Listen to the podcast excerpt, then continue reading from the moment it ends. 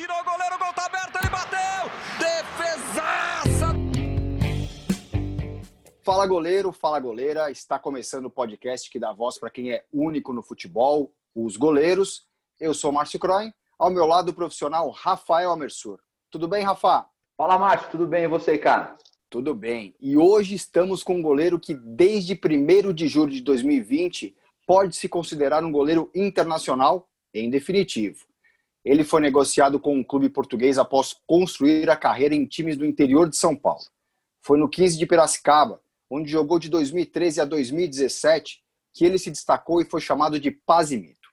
Uma temporada no Vila Nova em 2018 e uma passagem rápida pelo São Bento de Sorocaba antes de chegar a Portugal, no Moreirense. Lá, foi o goleiro destaque de Portugal tanto na pré como na pós-pandemia, sendo o primeiro a ultrapassar a marca de 100 defesas na temporada e terminar a Liga Portugal na liderança do ranking com 118 defesas. Matheus Pazinato, tudo bem? Que bom ter você aqui conosco. Tudo bem, Marcião. Prazer estar aqui falando com vocês, esse bate-papo aqui. E finalmente, finalmente a gente está podendo ter esse bate-papo aqui, né? É isso. Eu quero começar falando de uma marca bem diferente para um goleiro, hein? A sua assistência para o gol. E não foi aquela do Alisson, que uma reposição de bola, mas numa cabeçada, bicho. O que, que foi aquilo lá? Veio a veia do camisa 10? pois é, cara. Isso aí foi um, um, fato, vamos dizer assim, um pouco aleatório. Na verdade, foi a segunda vez que eu fui até a área adversária. E o mais engraçado é que o treinador aqui, na, no momento da pré-eleição, falou que no, no, nos escanteios, enfim, no, nas faltas laterais, a equipe do Vitória de Setúbal deixava muito espaço no segundo poste. E, cara, e a gente estava perdendo o jogo em casa. Eu sei que o Vitória de Setúbal teve uma oportunidade de gol, foi, fez o gol e depois começou a amarrar o jogo, não queria mais jogo. Enfim, nós nós pensando com a gente mesmo que não, cara, não era possível a gente perder esse jogo. Em casa era um confronto direto ainda também. E aconteceu esse escanteio e eu fui para a área. Mas de primeiro momento o treinador não quis deixar não. Aí o auxiliar dele falou: "Não, não, deixa lá, vamos ver o que acontece". E, cara, dito e feito foi o que aconteceu. O escanteio foi uma bola desviada no primeiro e eu lembrei daquilo que tinha falado na preleção. Eu falei: "Vou pro segundo". E a bola veio exatamente do meu lado e eu pensei: "Cara, não vou conseguir fazer o gol, eu vou jogar pro meio da área para ver o que acontece". E nesse momento, aí o Fábio, Fábio Abreu, nosso atacante aqui, que também está numa fase muito iluminada, chegou sozinho e testou para dentro do gol. E, cara, meu, uma emoção assim totalmente diferente, porque nós fazemos as defesas, nós temos uma emoção como se fosse um gol, mas você participar de fato e dar uma assistência foi muito, muito legal foi muito diferente. E na hora nós se abraçamos e comemoramos muito, né? Então esse foi um, um fato muito interessante que aconteceu, né? Legal, Pazinato, aqui é o Rafael. Obrigado aí por atender nosso pedido para esse bate-papo. E no começo aqui da conversa, o Márcio falou a respeito dessa marca, né, da quantidade de defesa. Mas e aí, cara? Ah, quando o goleiro tá aparecendo demais, é porque é, tá, tá, tá pegando até aquelas impossíveis ou o pessoal ali da frente às vezes está dando uma, uma facilitada para o ataque adversário, cara? Como é que você vê essa situação aí? Então, Rafa, eu acho que é uma mistura das duas coisas, né? Eu não posso tirar é, o meu mérito e também é, claro. não deixar o mérito é, para o pessoal ali de defesa, até porque nós, é, cara, olha, sendo bem sincero, eu acho que foi uma situação que acabou acontecendo. É, claro, devido, devido a algumas circunstâncias de jogos, isso acabou fazendo acabei fazendo mais defesas do que o normal. Eu acho que eu lembro que contra o Boa Vista, acho que foi o primeiro jogo pós-pandemia. Se eu não me engano, foram 13 defesas. Eu acho que também bati o recorde aqui de defesa num jogo só. E acabou acontecendo, né? Por um lado foi foi muito bom, né? Porque uma marca acabei alcançando essa marca pessoal, mas também é, não, não posso dar o demérito, vamos dizer assim, também para a linha defensiva. Acho que acabou acontecendo, né? Mas, mas a parte boa também mostra o bom preparo, né? Que você falou da, da pós-pandemia, ficar parado um tempo. Quando você volta, você ainda volta né, com uma condição boa, uma condição ótima, é, te coloca num, num, nível de destaque altíssimo, né? Não, verdade. Eu lembro que esse jogo, o Marcião, esse jogo, como eu te falei, foram 13 defesas. Nós ganhamos o jogo de 1 a 0. Tivemos um pênalti contra, ah, já estava nos acréscimos, 90, 95 minutos. E eu sei que o engraçado é que assim, o atacante bateu, a bola foi na trave e voltou para ele. E assim, eu fiz o giro e quando fiz o giro, eu pensei só me pôr em pé. Eu sei que a bola veio, bateu em mim bateu na trave de novo e foi para fora. Olha, eu sei que esse vídeo rodou, rodou o mundo que o pessoal tava até, até zoando a questão do FIFA, né? Por exemplo, o FIFA da vida real. O cara vai, bate o pênalti, volta na trave, volta para é. ele, pega no, no, goleiro, assim, na parte de trás da minha perna. Eu tava fazendo giro, eu nem vi a bola. A bola bate na trave de novo e a bola sai. Então, assim, foi, foi uma situação bem engraçada. Mas, é, falando propriamente desse jogo pós-pandemia, é, esse jogo foi um jogo assim que eu me destaquei pelas defesas, mas sabe, Márcio, é, por mais que a gente tenha treinado é, uma, um mês mais ou menos antes do, dos jogos, eu lembro que eu estava saindo do gol e eu errei quatro ou cinco saídas de gol. Só que isso ficou é, ofuscado pelo, pela, tanto, pelo tanto de defesas que eu fiz. Mas eu tinha aquela sensação de sair na bola, falar, a bola é minha, vou chegar. E faltava um pouco, faltava aquele tempo de bola, aquele ritmo novamente. Uhum. E eu lembro assim que foi bem complicado, tanto que assim, eu saí do jogo e eu, eu já saí assim puto, puto comigo mesmo. Eu falei, cara, foram quatro, não foram uma, não foram duas, nem três, foram quatro saídas em falso, quatro saídas erradas, e graças a Deus acabou não dando, no dando gol. E eu você lembro que eu também logo já falei com meu treinador de goleiro lá também, e nós dois já entramos em consenso. O jogo foi muito bom pelas defesas, mas, claro, a gente precisa ainda treinar, precisa entrar no ritmo, que é uma coisa é, diferente, que a gente precisa entrar no ritmo. E o engraçado que também nessa primeira rodada, que foi pós-pandemia, foi uma rodada que teve muito erro de goleiro aqui, muito, seja na bola aérea, seja com os pés, seja de controle de profundidade. Quase todos os goleiros erraram. Então, assim, não era uma coisa assim que ficou particular nem minha, nem de A, nem de B. Então, foi uma coisa assim coletiva, que quem mais ia sofrer era, era somos nós e éramos nós. Independente de, de treino em casa ou não, mas a gente precisa estar em contato com a bola, a gente precisa estar em contato com, com o grupo, enfim. Então, é, foi, esse foi um fato um pouco curioso, né? Me destaquei pelas defesas, mas também já saí puto também por causa que tinha errado muito. É, é, é engraçado você falar isso, Fazinato, que eu tive a oportunidade de, de trabalhar com o Lauro na portuguesa, e na época até conversando a respeito disso, né? A gente teve um período para trabalho e tal, e ele é um goleiro super experiente, e ele falou uma vez, assim, bem semelhante à, à sua atitude de falar com o treinador, que é a respeito disso, o próprio jogo ele te direciona para o próximo treino, né? Para ver aonde que você tem a possibilidade de, de melhorar, é, porque às vezes o treinamento ele, ele te dá um norte, mas é no jogo mesmo que você observa ali o, o campo aonde que, que, que você é, pode desenvolver. E em cima disso do treinamento, cara, o que, que você já notou de diferença, né, nessa parte mais específica entre os treinamentos ministrados aqui no, no Brasil e os ministrados é, em Portugal?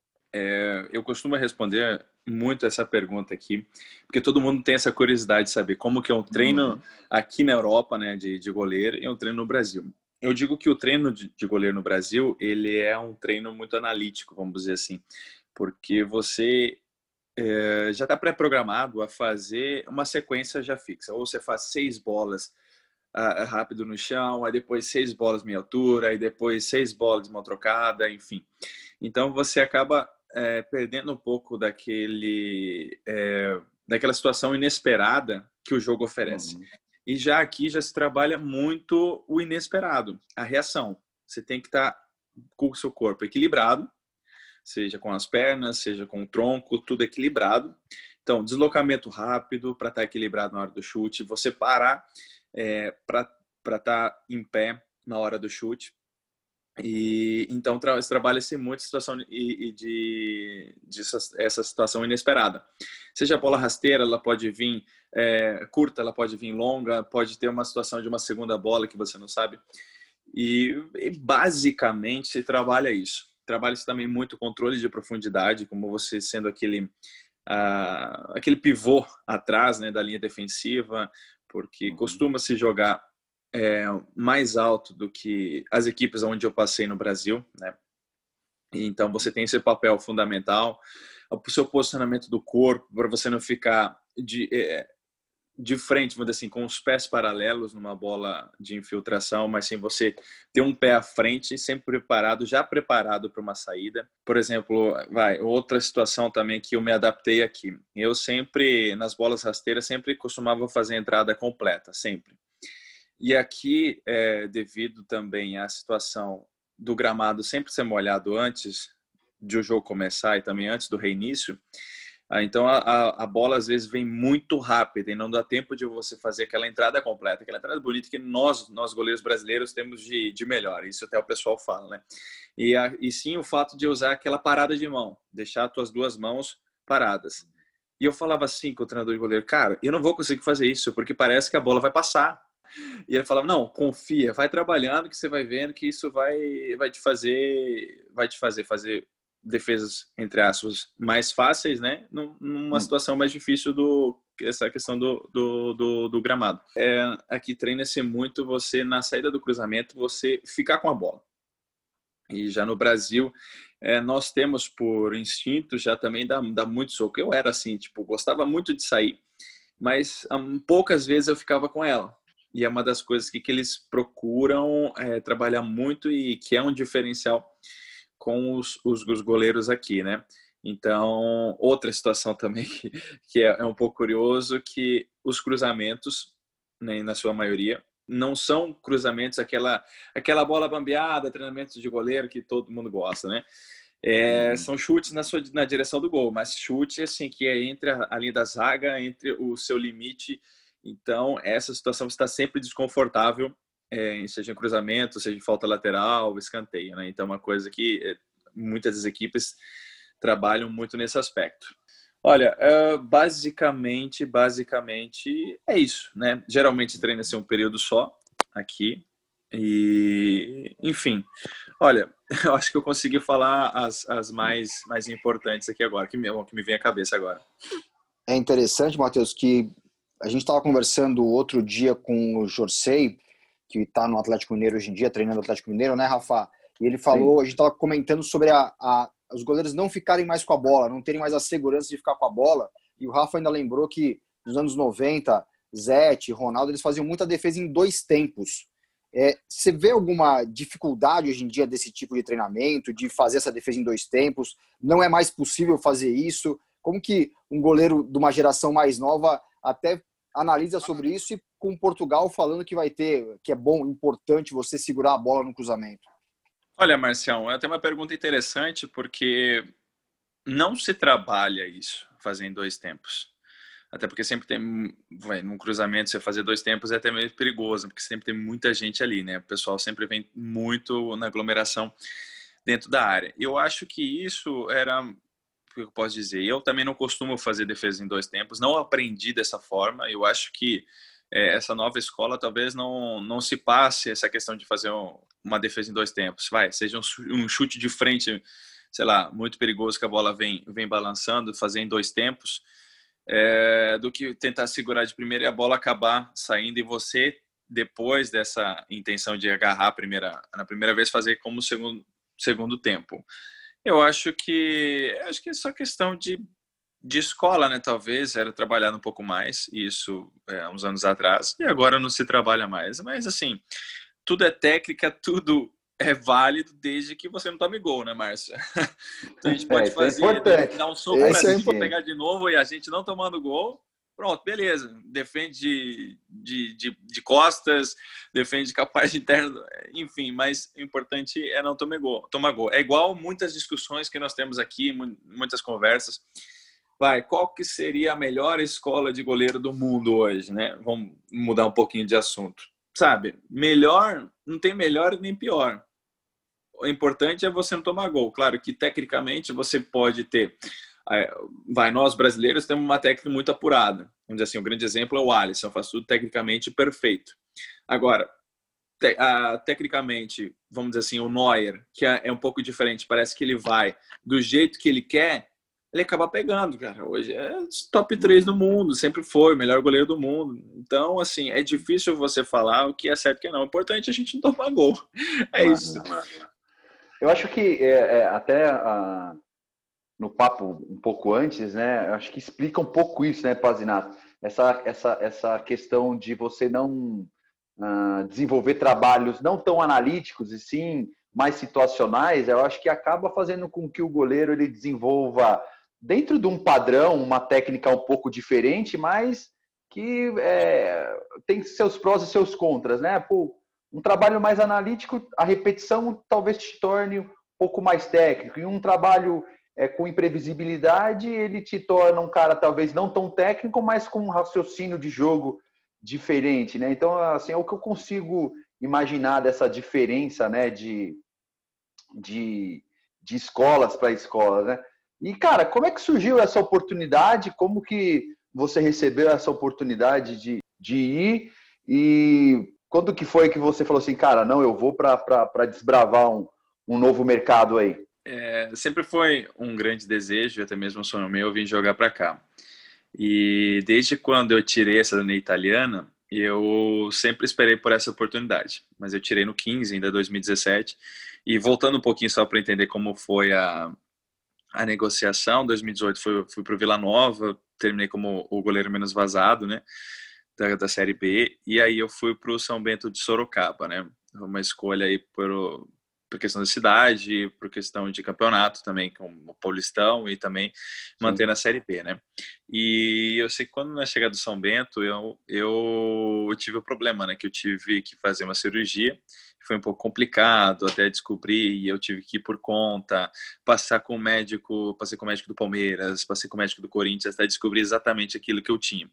E isso por minha conta, porque senão eu tinha que fazer um outro tipo de cirurgia que ia demorar seis, sete meses para voltar.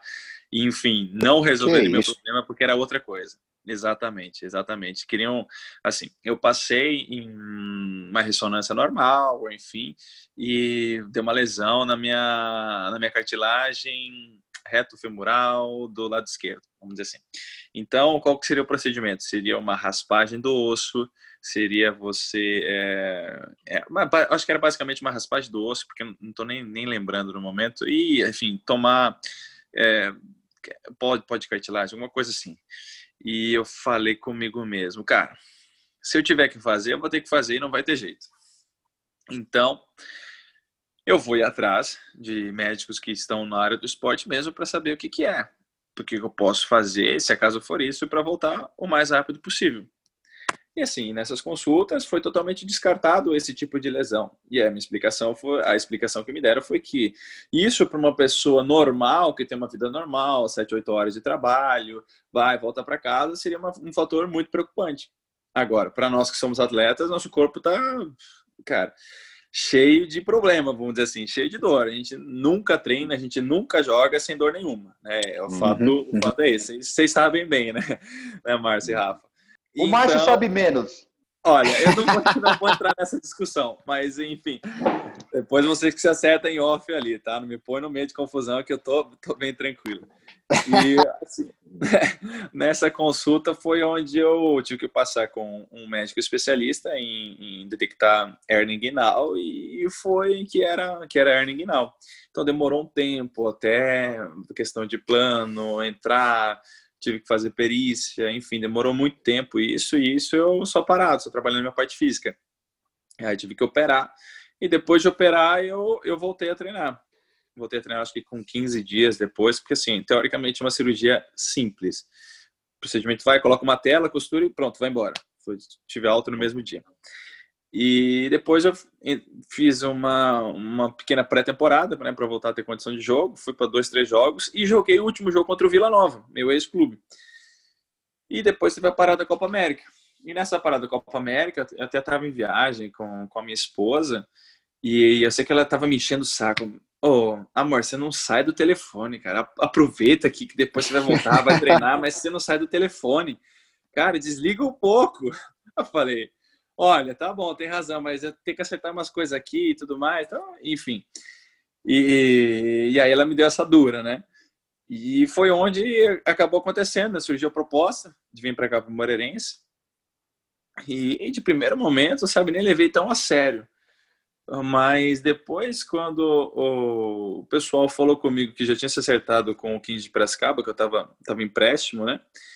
E também tinha se acertado com o São Bento, 15 de Piracicaba tinha se acertado com o São Bento, pronto. Já tinha que solicitar meu retorno para o 15 para depois ter, fazer um novo empréstimo. Aí eu falei, pô, vai acontecer, amor. E agora? Como é que a gente vai fazer? Né? Porque a gente tava, não tava, não tava esperando nesse momento.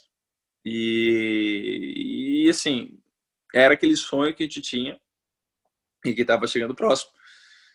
E aí, né, aquela coisa, um monte de dúvida, como é que é uma mudança de país, como é que a gente vai fazer, é, pô, escola do meu filho, enfim, um monte de coisa, um monte de dúvida. Aí eu falei, olha, eu tenho que ir, que é uma oportunidade, assim, que apareceu nesse momento. E devido a todas as circunstâncias, sabe, Márcio, eu voltando de cirurgia, feito um jogo só no São Bento, nem sabia se ia continuar a jogar também no São Bento, não tinha essa certeza, apesar de ter feito só um jogo. E assim, Márcio, eu acredito que assim Deus tem um tempo para todas as coisas e, e, esse era o tempo para eu sair. Exatamente. Então, cara, eu não pensei duas vezes. Eu falei, não, vou nesse desafio e, cara, eu quero ir lá para fazer um, um campeonato e, e, colocar meu nome também na num dos principais nomes da, de Portugal. Não digo talvez o principal, mas assim ter um nome na Liga Portuguesa. E, Márcio, cara, graças a Deus, dentro de campo aconteceu muita coisa boa, que vocês até acabaram de falar. Enfim, tem, tem mais alguns números até interessantes aí. Mas fora de campo, cara, foi, foi muita aprovação, posso falar para você, porque eu aqui, aí eu viajei, eu passei meu aniversário aqui sozinho, fazendo teste do ioiô, teste do pi, cara, que isso é uma coisa que o goleiro odeia ficar correndo. Eu não sei vocês, mas que goleiro odeia, eu odeio ficar correndo. Aí a Pi bate, volta, vem, e vai volta. até você aguentar, cara. Então imagina, porque o presente de aniversário que eu tive, né? E passei sozinho, depois da noite fui ali no restaurante, sei que eu fui lá, tipo, comer um pedaço de bolo para dizer assim, ao menos passei com, com um pedaço de bolo, né? E minha família também estava lá no Brasil ainda, tinha que fazer mudança de Sorocaba para levar para São Paulo. E assim, eu tive a notícia da gravidez da minha esposa por telefone eu perdi a festa de aniversário do meu filho de cinco anos, que estava tudo pronto já ali no Brasil, todo o pessoal, todo mundo convidado, tudo pago, tudo certo. E eu posso te falar, viu, que nesse dia da festa de aniversário foi um dia que eu me arrependi de estar aqui, porque eu Sério? só estava acompanhando em vídeo chamada e era o aniversário que a gente tinha já se preparado durante o ano todo para fazer uma festa assim para o meu filho que ia fazer cinco anos, uma data muito importante e você passar aqui longe e vendo todo mundo lá perguntando como que você tá, enfim, minha esposa sozinha. E isso que também deu problema com o Uber. Olha, outra história, sei que tem muita história aqui. Deu problema com o Uber. Eu tinha contratado, contratado o Uber, Marcião, lá de Sorocaba, para levar a minha esposa grávida, o meu filho aniversariante os meus pais, que tinham vindo lá de Santa Catarina, e as lembranças da festa, tava tudo no carro. Você não acredita que o cara conseguiu errar o caminho? Foi quase lá para Santos, cara. Tu acredita? Que isso? E, e, era em São Paulo, era ali na, na, na Praça da Praça da Saúde. Né? É, na Saúde, isso. Praça da Árvore, desculpa, Praça da Árvore. E, cara, uhum. e eu falei, meu, fui para lá, meu Deus, e pegou, pegou um trânsito. Assim, resumindo, sei que chegaram uma hora e meia de atraso na festa. Que isso? Imagina eu aqui, cara, eu aqui, pé da vida, minha esposa grávida. Falei, pô, se acontece alguma coisa, porque minha esposa fica nervosa, no começo da gestação ainda. Cara, eu fiquei, eu fiquei louco. Mas enfim, resumidamente, aí, Márcio, respondendo a sua pergunta, como aconteceu, a, a proposta foi, foi, foi mais ou menos assim, cara. Ó, engraçado, eu ouvi, eu ouvi uma frase que, assim, a gente sempre, goleiro, sempre lembra do, do gol que ele tomou que ele podia ter pego. Das defesas que ele faz, quase nem lembra. Mas se aquele gol você errou, foi uma falha, um frango, ah, sabe, esse marca. sempre. E assim, é. essas histórias, por exemplo, a gente lembra a maioria das histórias ruins, né? Vamos dizer assim, né? E é, é assim que funciona. É, tem, que, tem que ser mudado, né? Mas infelizmente acontece. É por isso que a gente está aqui, né? Para lembrar das histórias boas, né? Agora, isso, antes de perfeito. falar, a gente gosta de falar, obviamente, das defesas e dos jogos importantes, mas eu queria que você lembrasse um pouquinho da sua passagem muito bem sucedida pelo 15 de Piracicaba, né? O Paz Mito, que uhum. você foi né, chamado lá, mas é um período muito feliz também da sua carreira, né? Acho que ali você consegue se formar como goleiro, né? Quem era seu preparador ali? Como é que foi esse, essa preparação toda para você chegar onde você está agora? Quem foi meu preparador de goleiro foi o Cristiano Cavalcante, que até ele está até hoje lá no 15 de Piracicaba. Acho que só no Paulistão de 2014, dois, aqueles três meses lá, que foi o Thiago. O Thiago é, trabalhando pela Polense, enfim. Se não, foi sempre ele. E eu sei que eu cheguei no 15 de Piracicaba, é, eu fui até fazer teste. Isso que eu tava com 21 anos, fazendo teste. E aí fui, o pessoal foi, ficou comigo. E eu sei que em 2013 eu fiz um jogo só na Copa Paulista. Era o jogo, sei que eu já estava classificado, então, é, como estava chegando agora, eu joguei aquele jogo. E foram quatro anos e meio, né, Marcelo, no 15 de Piracicaba.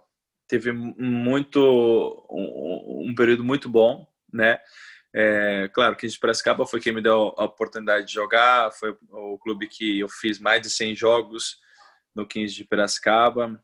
Pude ser campeão inédito lá da Copa Paulista de 2016 até pegando dois pênaltis na final, isso foi uma coisa que me marcou bastante. O Seco 15 tinha que mais jogos da competição, mais gols feitos, enfim. Uhum. Só que nunca tinha sido campeão. E assim, foi uma passagem bacana. Claro que também tem a, toda a parte ruim, vamos dizer assim, né, Márcio? Né? Mas não vamos falar de coisa uhum. boa aqui, né? Vamos falar de coisa boa. Então, assim, o Kit Piracicaba foi onde eu saí de promessa, onde eu saí, entre aspas, de menino e pude ter um, um nome ali no interior de São Paulo. E falou: não, ele está jogando, já não é mais uma surpresa, vamos dizer assim, está se firmando. E graças a Deus eu pude ter essa sequência muito boa no 15 de Piracicaba, né? Cara, é, é normal, né, acontecer essa, essa, às vezes as sondagens de clubes, é, do pessoal que está destacando pelo interior. Eu, eu, me lembro, recordo até a, a, a história do Walter, né, do Corinthians, que ele, ele, ele jogava pelo, pelo, pelo 15 de Jaú e, e foi. Houve alguma sondagem, alguma especulação é, para esse mercado mais da capital? É, se já surgiu alguma, alguma oportunidade ou um quase acerto com essa situação de, de, de, de outros grandes clubes aqui no, no, no, Brasil, cara? Ah, você diz quando eu estava no 15 de Prescaba ou agora quando eu, nesse, nessa janela aqui agora? É, nessa, nessa situação de nessa situação de porque assim, quando fazem bons jogos, quando a equipe é campeã, como foi a, a situação de, da, da, Copa Federação Estado de São Paulo, às vezes aparecem especulações para né, outros clubes. Já recebeu alguma sondagem de clubes grandes aqui do Brasil? Olha, Rafa, sondagens é, é comum, né? Mas pergunta uhum. como está, ficar monitorando, enfim. Uhum. Mas é, não, não, não cheguei a ter nenhuma proposta naquele período de, de nenhuma grande equipe ali de São Paulo, enfim, de, de outros lugares aí também. Tanto que uhum. eu, depois da Copa Paulista 2016, né, eu, eu, enfim, imaginava que ia ter alguma proposta, né, e não teve nenhuma, Rafael. Na verdade, não teve nenhuma proposta. Então, eu assim, continuei no 15 de Piracicaba. E foi assim que eu comecei a jogar de verdade, de fato, lá no 15 de Piracicaba, foi a partir da Copa Paulista, de 2016. Uhum. É. Então, eu tive uma sequência, fomos campeões, aí depois eu comecei a, a jogar sem parar. Então, foi assim, foi um ano, um ano e meio, né, jogando, jogando direto, né? E aí depois joguei a Série A2, joguei a Série D do Campeonato Brasileiro e joguei outra Copa Paulista, até, uhum. até sair pro, pro, pro Vila Nova. E no começo, cara, de tudo, quem que era o goleiro que você brincava de ser goleiro e gritava o nome? Hum. Quem que era o cara, o seu ídolo debaixo das traves aí? Olha, eu sempre tive três grandes referências. Dida, Marcos e Rogério Senna. Essas foram as, as minhas três grandes referências, né? Lembro muito também porque quando o Brasil foi pentacampeão, eu tinha era moleque, tinha aqui 10 anos de idade, né? Eu sei que eu jogava bola com meu pai lá, olha, eu não sei qual, exatamente qual é a expressão que é usada ali em São Paulo, mas não é sítio, não é fazenda, é assim, meu pai era um agricultor independente, um microagricultor, vamos dizer assim. Uhum. Lá no interior de Concórdia, lá era 20 quilômetros do centro da cidade, enfim. E o meu arco, vamos dizer assim, o meu gol era três pedaços de madeira, né? Então uhum. ia lá no meio do mato, cortava madeira, colocava lá na, no chão, pronto, já ficava já ficava o meu gol. E assim, e aí meu pai sempre jogava bola comigo lá, né? E eu sempre queria ir no gol. E assim, eu, eu lembro que muitas das vezes eu falava do Dida, muitas vezes do Marcos e do Rogério Ceni, mas me marcou bastante, né? Porque eu, eu, eu lembro que foi bem quando eu era menino, que o Brasil foi, foi pentacampeão. Então, eles eram os três goleiros da, da seleção brasileira naquele momento. Então, é, eu sempre tive ele como grande referência. O Tafarel, eu fui conhecer depois, porque até então não tinha acesso à internet, não tinha nada lá, né? Eu fui ter acesso à internet bem, bem tarde. Aí depois que eu comecei a ver vídeos do Tafarel, Copa do Mundo, claro, a não ser aquilo que passava na TV. Uhum. As, as Copas do Mundo que ele fez, o jeito que ele defendia, assim, um jeito muito simples, né? Sem fazer uhum. aqueles saltos acrobáticos e aquelas voltas depois quando sai, sai no chão, que também sou da mesma linha de raciocínio dele, que a gente tem que ser simples e objetivo. E assim, é, foram essas três grandes referências que eu tive, que eu tive como, como criança, enfim, tudo mais. E até entre essa brincadeira do, do, do Pazimito aí foi justamente por causa do, do Rogério, do Rogério Senna, né? Falou Dida, falou Max, falou Rogério. O Brasil nunca teve mal de goleiro, né? Você pega os goleiros que vão para a Copa do Mundo, você fala, cara, como o Rafa costuma falar, joga a camisa para cima e vê quem pega porque tá bem servido, né?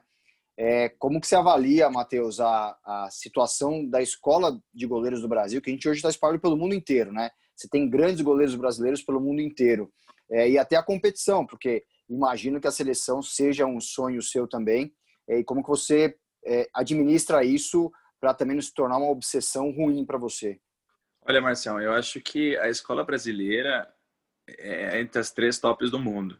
Eu hoje, se eu talvez não posso afirmar que seja a melhor do mundo, ou alemã melhor do mundo, ou espanhola melhor do mundo, mas assim, a escola brasileira é entre está nas top 3. Os, os prêmios individuais que o Alisson teve a temporada que ele fez no ano passado, o Ederson, sabe o jeito que joga, Diego Alves, Cássio, cara, vamos enumerar todos os, os, goleiros aí do Brasil que assim são são goleiros de muita qualidade, muita qualidade. Tanto aqui, aqui mesmo em Portugal, né? é cheio de goleiro brasileiro aqui e, e, muito goleiro que assim dá tempo aqui, que faz uma temporada boa, sai, enfim. Então a escola brasileira, né? E, como a gente fala, esse nosso instinto de, de ser goleiro, instinto da, da nossa escola, sabe, tem que ser valorizado tem que ser valorizada muito. Claro que quando a gente sai, a gente acaba modificando um pouco, mas a nossa essência permanece lá. A nossa essência é de, de uma grande escola. Então, é, eu, eu acho que tá, sim, estamos muito bem servidos de goleiro na, na seleção. E, claro, Márcio, eu não vou negar que, que eu não quero ir para a seleção. Eu mantenho isso aí como objetivo. Tenho trabalhado para que isso se aproxime cada vez mais. E, e aquilo lá, se for da vontade de Deus, um dia eu estar, pelo menos um dia, vai ser vai ser a realização máxima do, do sonho e dizer assim, sabe, tudo aquilo que eu passei desde quando eu imaginei ser, ser goleiro com quatro anos de idade, valeu a pena. Mas eu sei também que, é, devido a todas as circunstâncias, pode também não acontecer. E eu também não posso ficar frustrado é, em cima disso, né? Eu acho que a gente tem que sempre na nossa vida ter pequenos objetivos. Claro, a gente tem um objetivo maior, vamos dar esse exemplo, de chegar na seleção brasileira. Mas se acaso não, não chegar na seleção brasileira, eu tenho que estar preparado para não ficar frustrado na minha vida. Eu tenho que entender toda a situação que gira para poder estar na, situação, na, na seleção brasileira. Então, é, eu costumo fazer sobre pequenos objetivos na minha vida. Vou dar um exemplo aqui. A gente está começando a pré-época. Qual é o primeiro objetivo? O primeiro objetivo é eu ir para o jogo. Mesmo que eu tenha feito uma, uma excelente temporada do, na, na, na, temporada passada, mas eu, eu classifico dessa forma. Depois, vamos jogar. Perfeito. Mais objetivo alcançado. Depois, vamos ter uma sequência regular. Perfeito, mais objetivo alcançado. Depois, vamos alcançar alguns prêmios individuais, por exemplo, como homem do jogo. Perfeito, a gente uhum. vai conseguindo, batalhando até ter esses pequenos objetivos. O Michael Jordan, no livro dele, fala muito disso, né? Para nós traçarmos pequenos objetivos e não perdendo de vista o objetivo maior. Também tem um sonho de jogar Champions League, nem que for um dia, sabe, Márcio, Rafa, sabe, você está no estádio, eu sei que naquele dia pode voltar a torcida, ver aquela uhum. bandeira balançando, ouvindo aquele hino, cara, um dia tem que acontecer.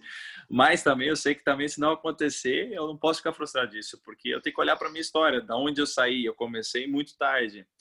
Eu fui sair de casa para jogar futebol com 16 anos, que eu fui aprender tecnicamente, é, começar a me desenvolver como goleiro.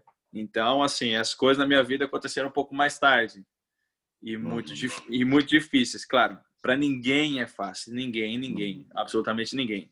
Eu, eu não digo também só, só mesmo no futebol, mas por exemplo, um dono, um, um dono de empresa, ele não começou do nada. O cara teve que uhum. trabalhar dia após dia, começou com, com alguma coisa pequena, pá, muitas, muitas dificuldades, até hoje ele está onde ele está. Só que hoje é muito fácil as pessoas olharem e falar, oh, ele deu sorte, né? olha como ele está, é. olha a empresa dele, olha o que ele tem. E, cara, não é assim. Não é assim que funciona. Por trás de toda grande conquista tem um grande suor derramado. Então, eu penso dessa forma. E eu me motivo assim, todos os dias.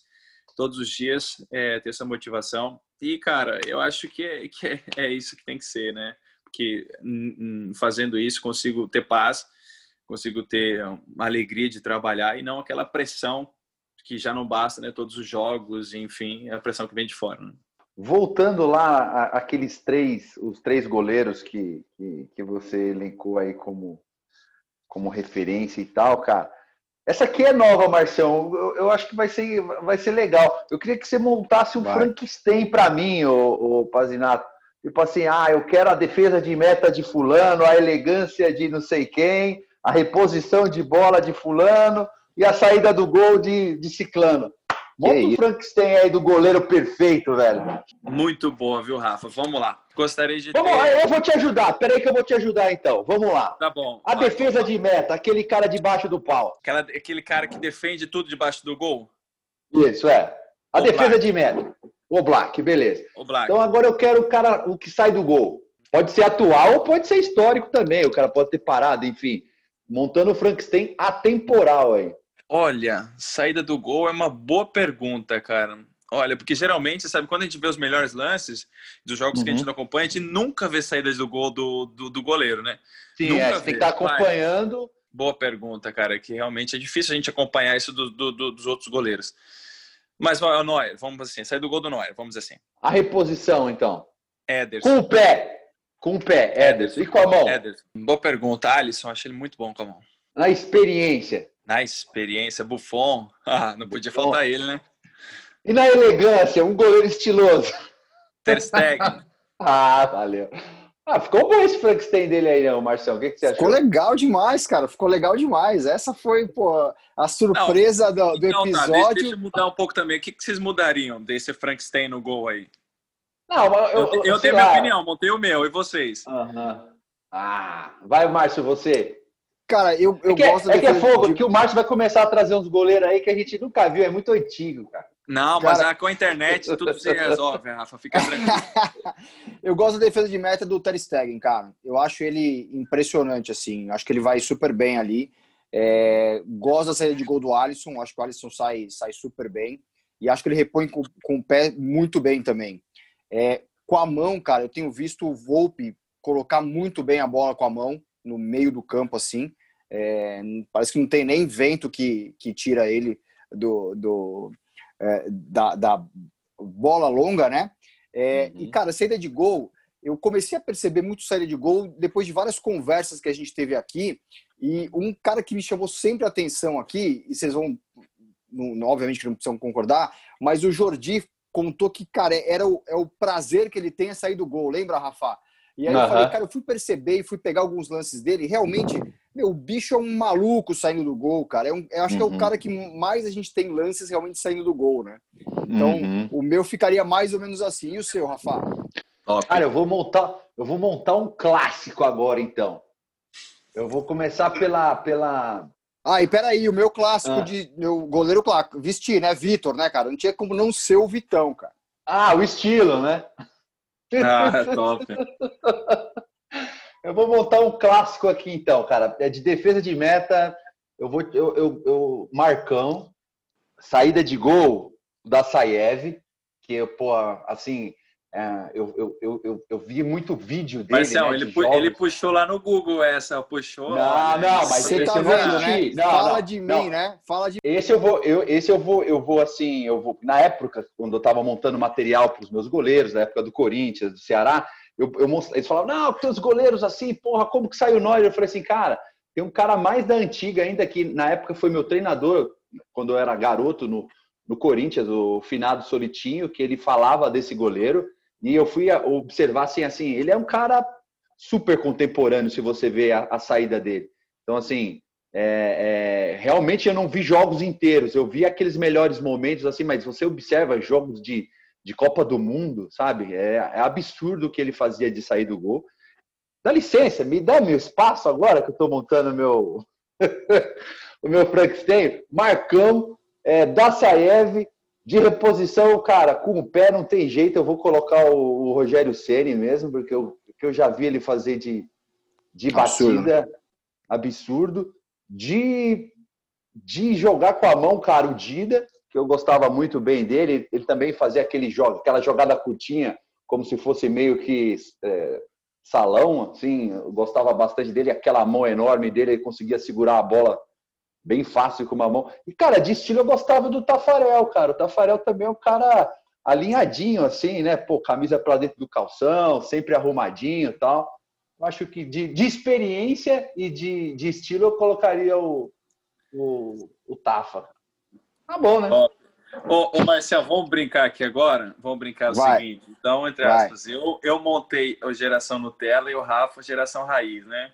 Total, cara, total. E depois total. ele fala de mim, né? Assim, ele fala de mim, mas assim, ele foi mais raiz ainda, cara.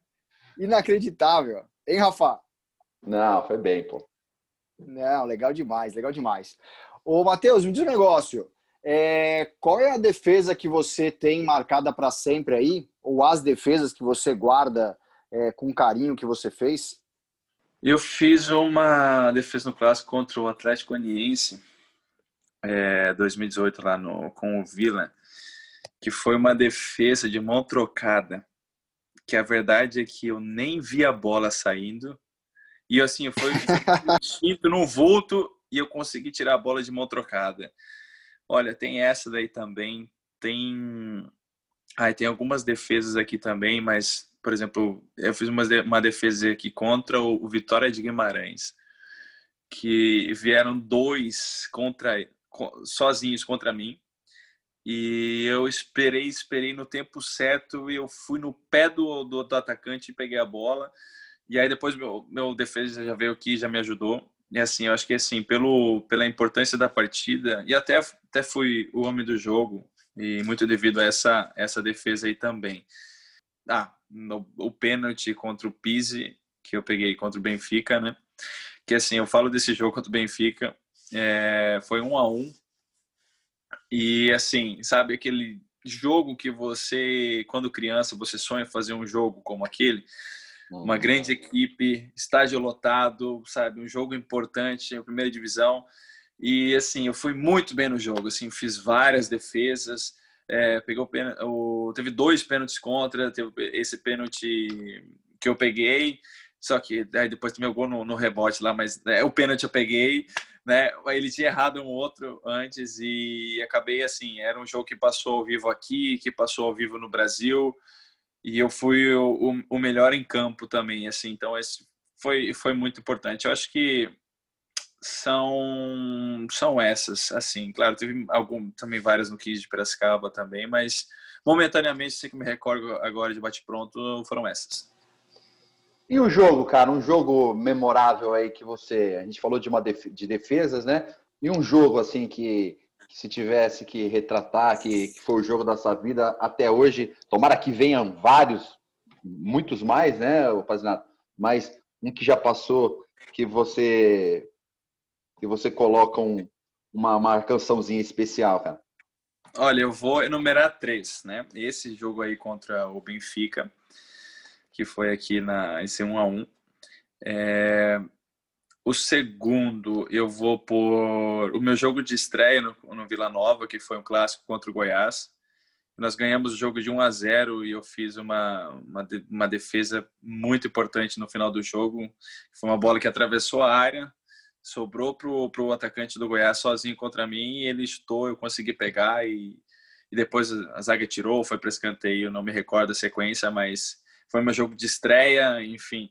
É, jogo de você sabe como é que é, então a gente já fica já é, mais naquela adrenalina maior e, e, um clássico ainda contra o Goiás e ganhar o jogo, sabe, foi, foi muito importante. E eu coloco também o, o segundo jogo da, da final do Copa Paulista pelo 15 de Piracicaba contra a Ferroviária, né? Nós tínhamos ganho o primeiro jogo de, de 2 a 0 Eu sei que com 10 minutos de jogo já estava 2 a 0 para os caras. E o segundo gol que eu tomei, é, a bola passou embaixo da minha perna. Foi aquele, entre aspas, o típico, típico, frango, mas assim, vou dar uma desculpinha aqui, né? Porque o gramado tava, tinha acabado de chover e o atacante bateu muito, muito bem na bola e muito rápido. Então não deu tempo de eu fechar, né? Não foi aquela, aquele clássico, a bola vem devagar, vou fazer a entrada, a bola passa. Também não foi bem assim, né, Marcelo? Deixa eu, deixa eu me defender aqui, né? É isso, é isso. Mas eu sei que depois a gente tomou 3 a 0 o título já estava ficando perdido e depois fizemos um gol com, de escanteio com o Rodrigo lá de cabeça e foi 3 a 1 aí fomos para os pênaltis e aí já, já falei. Acho que são esses três. Esses três aí eu posso enumerar como três grandes jogos que eu vou lembrar para sempre. E como que é o Matheus no pré-jogo, hein? É agitado, é calmo, é, gosta de fazer um aquecimento forte, um aquecimento mais tranquilo, usa uma luva no aquecimento, usa outra luva no jogo. Conta o seu ritual aí pré pré-jogo. Olha, eu sou bem tranquilo, né? Eu não costumo ficar ansioso, procuro descansar bem no pré-jogo. Gosto de fazer sim o um aquecimento forte. Eu acho que isso já me deixa mais ligado no jogo, mais mais preparado, mais solto. E também costumo sim, uso uma uma luva no aquecimento e a outra só para o jogo, né? É, como, como eu te falei lá também da questão da velocidade da bola, né? Eu uso no aquecimento porque sempre molham, né? O, o, gramado antes. Então ela já fica molhada quando eu termino o aquecimento. E aí quando eu volto, mesmo que tenha molhado novamente o, o gramado, né? Mas eu pego outra luva que está mais seca e, e aí consigo ter, enfim, não sei se muda muito, mas para mim muda, né? Eu acho que isso para mim interfere um pouco, então eu já consigo ficar com a luva mais seca e, e ter melhor desempenho com ela. É mais ou, mais ou menos isso, mas bem tranquilo. Já fiquei mais, já fui, já não dormi à noite antes de jogo, uh, sabe? E aquele frio na barriga tem até hoje, sempre tem, né? Você vai para entrar para o jogo, eu acho que é, o Roberto Carlos acho que, que falou isso, que se a gente não tiver esse friozinho na barriga, por mais experiente que a gente seja, sabe, esquece. Você já já tá fazendo a coisa coisa errada, né? Então, tem que ter. Mas é basicamente isso, Marção. Sou tranquilo. Acho que é basicamente normal. E você tem alguma superstição, alguma mania? Porque tem goleiro que, cara, se você colocar se o cara colocar a luva dele, ele já não quer mais. Se não entrar com o pé direito, se não fizer a defesa, fazer o sinal da cruz. Tem alguma Alguma superstição? Como é que é, Pazinato? Não, não, não tenho nenhuma superstição, não. Isso bem tranquilo. Eu vou lá antes do jogo, faço minha oração. Antes de começar o jogo, também, também faço. Não, acho que, vamos dizer assim, uma mania. O que, o que eu costumo fazer é sempre antes de chegar é, nos campos que a gente vai jogar, né, fora de casa, eu vou, vejo como é que tá a área, vejo como é que tá é, o gol ali mesmo, né? Já imagino toda a situação que possa acontecer, né? Eu faço muito isso no pré-jogo, ou seja, a noite anterior, né? Eu já é, costumo imaginar ou tentar imaginar a maior parte daquilo que possa acontecer no jogo. Então, eu fico imaginando uma saída de gol, uma defesa, um rebote, um contra um, um controle de profundidade, a saída jogar com os pés, com a direita, com a esquerda, enfim. Então, eu tento fazer isso para que não seja um fator surpresa na hora que eu chegar e acontecer no jogo. É, eu costumo fazer isso. É, teve, tive treinadores de goleiros já que me orientaram já a fazer isso. Acho que é, isso é importante e, e para mim tem dado certo. O Rafa, mas é tá muita tranquilidade aqui. Será que o Matheus perde a cabeça em algum momento, cara? Será que ele já foi para cima de algum zagueiro aí? Ah, meu, ó, se meu zagueiro ficasse chutando demais, deixasse chutar, igual às vezes aconteceu ali, eu acho que eu já tinha perdido a linha, cara. Vou falar pro cara assim, pô, cara, uma hora vai, o cara vai acertar a gaveta, não vai dar para pegar, pô. O que que te tira do sério dentro de campo, Pazinato? Olha, não, já tive já momentos já de, de partir para cima já. Isso também de vez em quando na adrenalina do jogo é, as coisas as coisas esquentam, né? Com, com o zagueiro de ficar discutindo.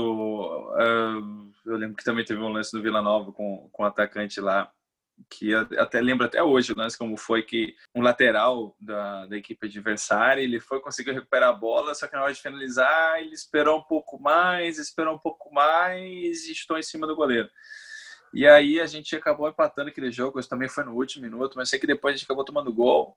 E assim, eu, depois do jogo, eu, eu cheguei assim na boa, falou, ó, vou falar na boa para você, cara, ó, mas quando você tem oportunidade, vai, faz o gol.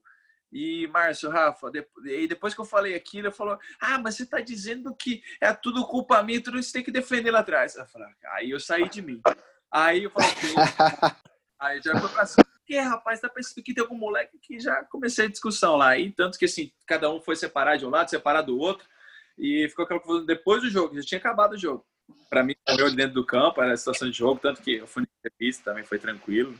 Mas levei uma dura do treinador no, no, no vestiário depois também. Mas, é, olha, é isso, cara. Dentro de jogo não tem o por favor, não tem nada, né? Você tá ali é, fazendo o seu trabalho, né? Claro, aquilo que você ama, mas é seu trabalho, sabe? Você depende daquilo, sua família depende daquilo, você quer ganhar sempre, então é, cara, é, também não, às vezes a gente não é tão tranquilo, não.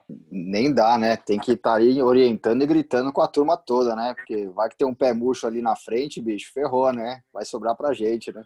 Aliás, Matheus, os gramados aí são melhores que aqui no Brasil. Você comentou que a gente, é, você jogou a Série D, por exemplo, que pô, os campos devem ser realmente complicados, mas aí em Portugal o nível é melhor até nos, nas cidades menores, nos estádios é, não tão é, de grande centro? São melhores na sua grande maioria, mas também tem estádios que o gramado não, não é muito bom, não.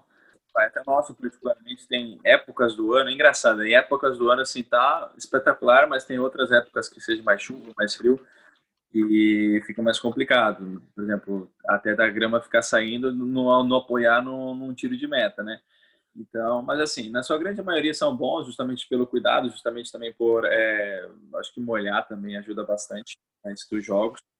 E, olha, basicamente isso, sabe? No Brasil também tem muitos bons campos. Claro, na Série B a gente não pega muitos bons campos, mas na Série A, com certeza, né?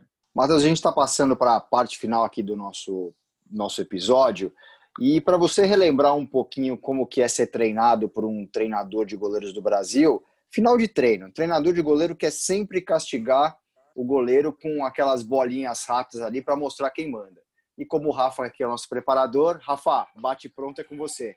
Não tem muito mistério, Matheus. É aquela batida curta, rápida e você se vira para pegar e largar e ir para a próxima, porque já está vindo outra então. Eu vou fazer uma palavra aqui, uma frase, e você, cara, é um tempo só para responder. Vamos lá, então. Fica ligado aí, Márcio, que tem umas, tem umas novidades aí hoje, hein? Ô, Rafael, que isso, hoje é o dia da novidade. Rafael, vamos combinar um negócio antes aí. Não, não, não, não vem querer assim. É, me pegar muito aí de desprevenido aí também que vão falar. Se é treinamento brasileiro, eu já estou um pouco desacostumado também. Olha lá. Ah, teve uma dessa daqui que teve uma resposta bem interessante do Jefferson, que era do Botafogo. Mas vamos ver como é que vai sair. Então, preparado? Vamos lá? Uma vamos. cor. Azul. Um estádio. Da luz. Você prefere jogar com o estádio lotado a favor ou contra? A favor. Gol de falta no canto do goleiro é falha? Depende da batida. O goleiro só pega a bola no canto no pênalti porque ele sai antes? Sim. É, só vira goleiro porque é ruim na linha? Não. então agora me responde essa daqui, Matheus. Você Olha prefere empa empatar pegando quase tudo, sendo o homem do jogo, ou ganhar o jogo tomando um golzinho sem vergonha? Ah, empatar e ser nome do jogo. Valeu. A pergunta é para mim, né? eu prefiro isso, mas. É, Valeu. Tá, se fosse só ganhar, eu ia falar, não, eu prefiro ganhar. Mas aí que você falou esse golzinho mais ou menos, eu falo, não, eu prefiro empatar então. Aí... Porque vai que no próximo jogo você não tá, né? Pois é, exatamente, né? Tem essa possibilidade. Então deixa eu garantir o meu aqui, né? Valeu, meu bruxo, valeu. Ah, foi, foi tranquilo, Rafa, foi tranquilo. Foi tranquilo. Mais, tá, tá, tá, aí, viu? Mas Na próxima eu pego mais pesado, então. Boa, tá. boa. Matheus, demais, cara. Obrigado pelo seu tempo, obrigado por dividir essas boas histórias com a gente. E o que a gente deseja aqui é muito sucesso nessa trajetória, que tenha vida longa e todos os sonhos sejam realizados. Obrigado. Olha, Marção, prazer estar falando com vocês. Rafa, também prazer estar falando com você. É prazer estar falando com a galera que, que ouve o podcast aí. Eu acho que vocês têm feito um trabalho assim maravilhoso. é, a nossa posição tem que ser cada vez mais divulgada, porque é uma posição é, extremamente única e de grande responsabilidade, de grande é, poder também de, de, uma equipe e a gente precisa também divulgar isso, né? A gente que tem que estar, tá, não, nunca pode errar e tem que estar tá mais concentrado e muitas vezes a gente não, leva o mérito por aquilo que a gente faz simplesmente, né? Mas só se a gente tem um, uma, uma atuação muito grande. Então, ó, mandar um abraço para vocês, para a galera que está ouvindo. Foi um prazer estar aqui. É, pena que já está acabando. Acho que a gente podia ficar mais duas, três horas aqui conversando. Isso é um, um prazer. A gente nem ia ver a hora passar. E parabéns pelo trabalho. Parabéns mesmo e obrigado pela torcida. E vamos ter que marcar a próxima. É isso. Obrigado, Rafa. Marcelo, obrigado. Matheus, cara, papo super, super legal. É, desejo para você boa sorte aí nessa retomada, né? E que você possa fazer boas temporadas aí, que é uma abertura importante de mercado para você. E estamos aí na torcida e com certeza a gente vai fazer outros episódios aí falando de coisas mais pontuais e deixa aqui já o convite para você, tá? Obrigadão pelo, pelo, por ter aceitado o convite e ter conversado com a gente. Perfeito, prazer é todo meu. Um grande abraço e estamos juntos. Obrigado ao Alexandre Gessoni, o responsável técnico do podcast, e ao Arthur Gaikoski, diretor de imagem do podcast. E obrigado a você que nos ouve e prestigia. Compartilhe este episódio do Matheus Pazinato para ele alcançar mais gente. Lembrando que o podcast Os Goleiros está no anchor.fm barra goleiro e na sua plataforma de podcast de preferência. Spotify, Applecast, Google Podcast, Deezer, Pocket Casts, entre outros. Um abraço e até a próxima.